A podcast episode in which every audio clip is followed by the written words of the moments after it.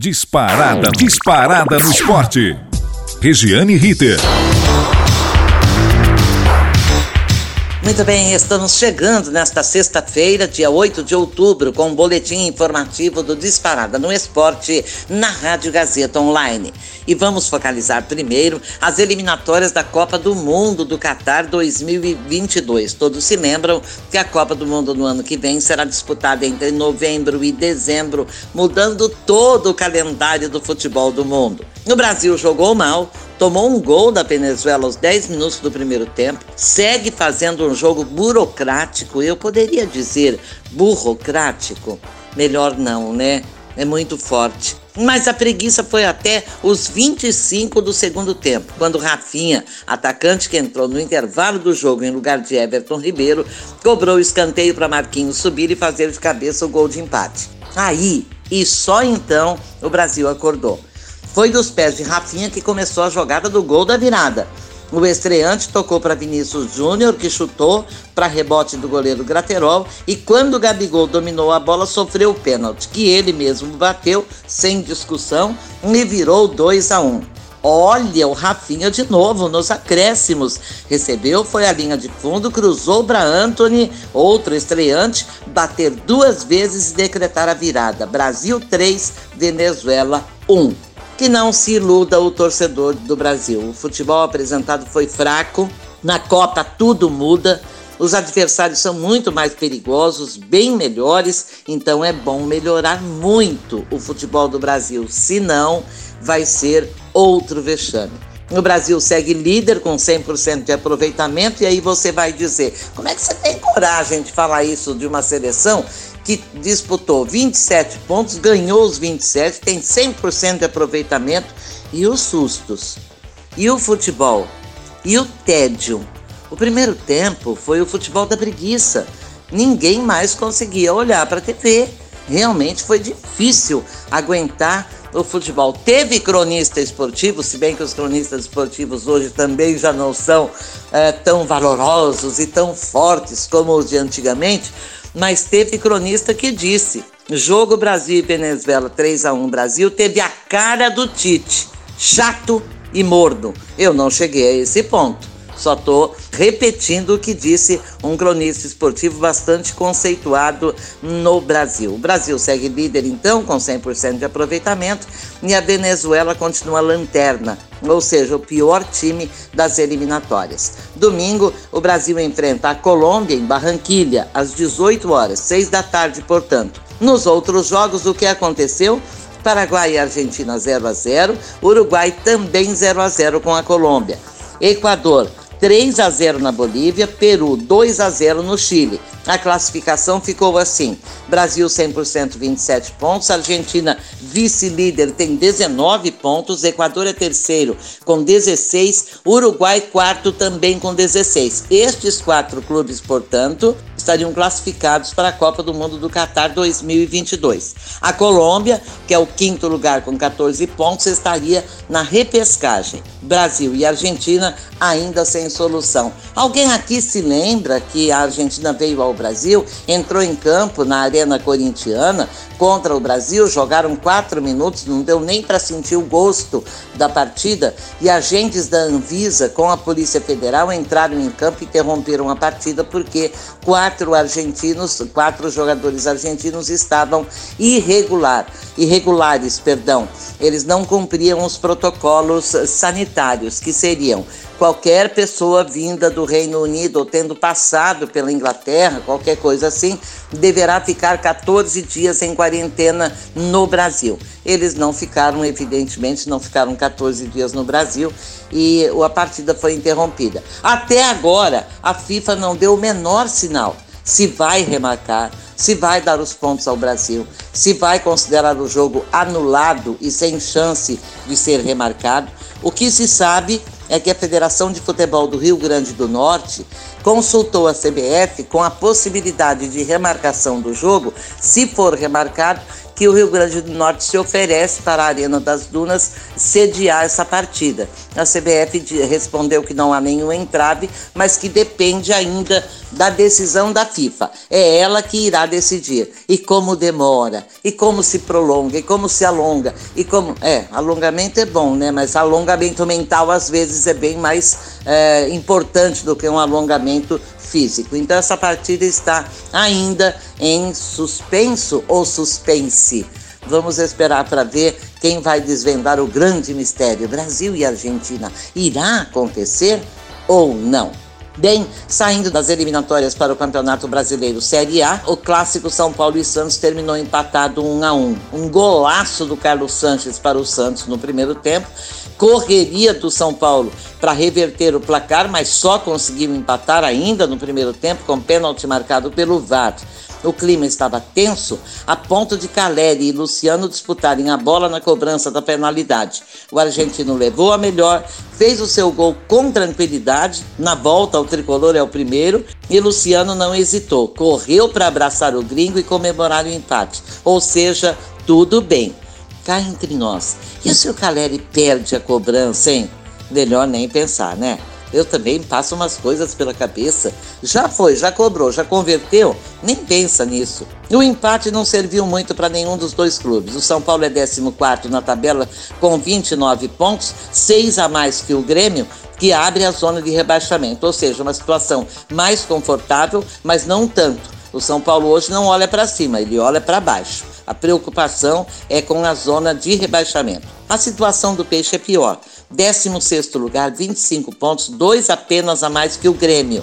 Para piorar, o time gaúcho tem um jogo a menos que o Santos e dois a menos que o São Paulo. Ai, ai, ai. É de perder o sono. Amanhã tem mais Brasileirão, 25 rodada, sete jogos. Fluminense e Atlético Goianiense, Atlético Mineiro e Ceará, Esporte Recife e Corinthians. Corinthians que vem num embalo aí, aumentando a cada jogo a sua invencibilidade. Fortaleza e Flamengo, Flamengo com alguns desfalques, Atlético Paranaense e Bahia, Palmeiras e Bragantino, Juventude e América Mineiro.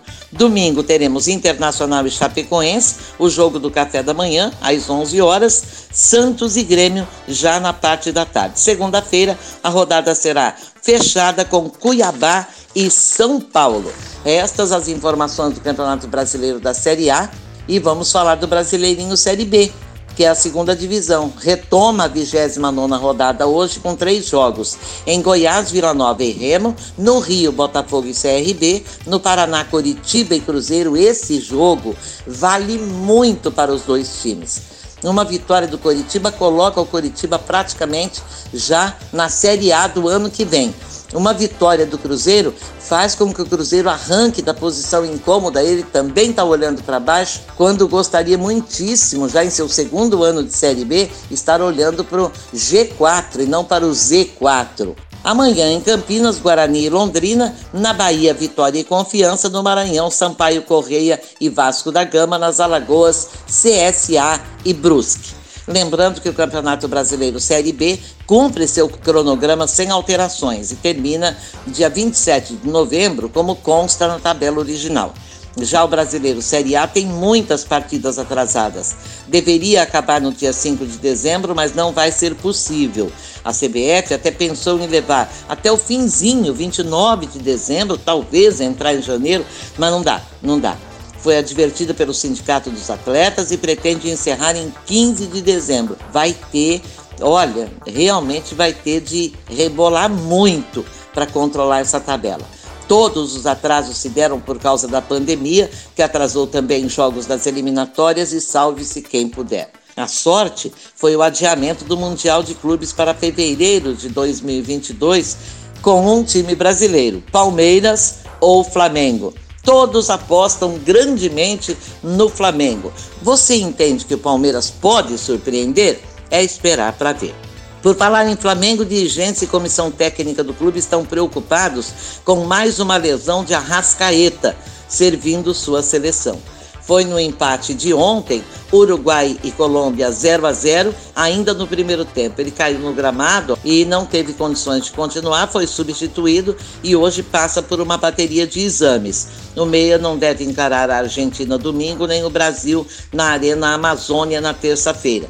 Se os exames de hoje apontarem gravidade, o uruguaio irá para o DM do Flamengo se juntar a Davi Luiz, Gustavo Henrique e Diego. Essa é uma das maiores reclamações dos clubes que compram, pagam muito caro os direitos federativos do jogador, pagam altos salários e depois perdem o jogador para uma contusão sofrida servindo a sua seleção, o Uruguai. Ou seja, o Flamengo se sente prejudicado. Mas é assim com todos os clubes. É a lei do futebol. Se o jogador é de primeiríssima linha, a culpa seria de quem? Né? A seleção convoca. É data FIFA, é obrigado a ceder. Não tem como reclamar. Muito bem, Luiz Felipe Scolari, técnico do Grêmio, que vive uma de suas piores crises no futebol, sem conseguir deixar a zona de degola, está perdendo a paciência o Scolari. A Crônica Esportiva de Porto Alegre publicou que alguns jogadores gremistas teriam pedido ao treinador para o time jogar mais ofensivamente, ou seja, me libera, que eu quero jogar lá na frente, eu quero atacar. É, técnico Cilinho, Otacílio Pires de Camargo, o melhor técnico que este Brasil já teve, nunca reconhecido, dizia: a melhor defesa é o ataque. É claro, se você fica esperando, o adversário vem. Uma hora você erra, a bola entra, acabou a brincadeira. Enquanto você se mantém no ataque, você valoriza a posse de bola do meio de campo para frente, o futebol rende, o futebol anda. É muito mais fácil de viver, de vencer, porque quem tem medo de perder não ganha. É o que está acontecendo com o Grêmio no momento. Aí questionado, Luiz Felipe Scolari deitou falação e foi espontâneo e rude quem deu essa informação mentirosa não passa de um cafajeste. Nunca houve esse pedido. Cá entre nós. Será? Será que esse é o Filipão de 2002, pentacampeão do mundo? Não, não é. Esse é o Filipão de 2018, 7 a 1 Alemanha? Talvez seja, não sabemos. Bem, a Liga das Nações conheceu ontem seu outro finalista e foi com muita adrenalina virada fantástica da França, que perdia da Bélgica 2 a 0 e teve 45 minutos mágicos no segundo tempo com Mbappé, Benzema e Theo Hernandes marcando. Carrasco e Lukaku marcaram para os belgas que precisam se benzer. Já se fala e você sabe que o poder, a mentalização de terceiros é muito forte, o poder da mente é muito forte e a crônica esportiva do mundo está dizendo que a Bélgica precisa se benzer para afastar a maldição das semifinais. Ela quase sempre cai. Ela só não caiu em semifinais em 1980. Foi a única final que ela passou, foi com a Alemanha Ocidental, a Eurocopa, repito, de 1980, e também perdeu. Perdeu na final 2 a 1 para a Alemanha. Agora a Bélgica faz a disputa. Lembrando, nós estamos falando da Bélgica, todos sabem o porquê. Ela é a primeira do ranking mundial da FIFA, ela não cai do primeiro lugar, não tem títulos. Ela vai até a semifinal e perde, vai até a semifinal e perde. Isso fazendo jogos fantásticos. É, não tenho nenhuma saudade da Bélgica, não, viu? Muito bem, agora a Bélgica vai fazer a disputa do terceiro lugar com a Itália domingo às 10 horas da manhã. A grande final entre França e Espanha será às 15 horas e 45 minutos de domingo no estádio San Siro, na Itália. Pois é, e agora fica para você pensar, para você externar o seu pensamento com os amigos com os quais você se reúne na porta do escritório, na saída de um bar, na saída para um jogo de futebol. Mbappé, com problemas de relacionamento no PSG. Ele liderou essa virada espetacular da França. Ele é o assunto do momento. Ele foi secundado por Benzema, que pelo amor de Deus, né? Ao Benzema não precisamos acrescentar nada. Grandioso jogador de futebol é, da França. E eu fico aqui pensando com os meus botões. Por que será que Mbappé está vivenciando momentos de dificuldade? Teria o PSG formado lá um grupo de estrelas e as estrelas brilham e brigam?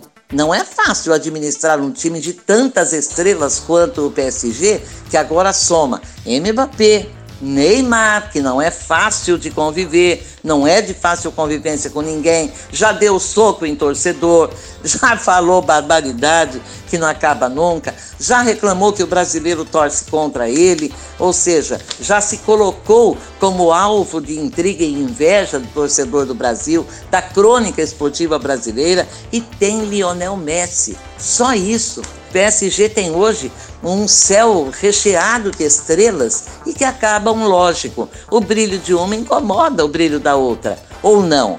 Sempre foi assim, principalmente no futebol. E o esporte coletivo, a palavra já diz, coletivo. Se não tem um coletivo com 95% de tolerância de todos os lados, com certeza vira uma dor de cabeça para o treinador, para a comissão técnica num todo resolver.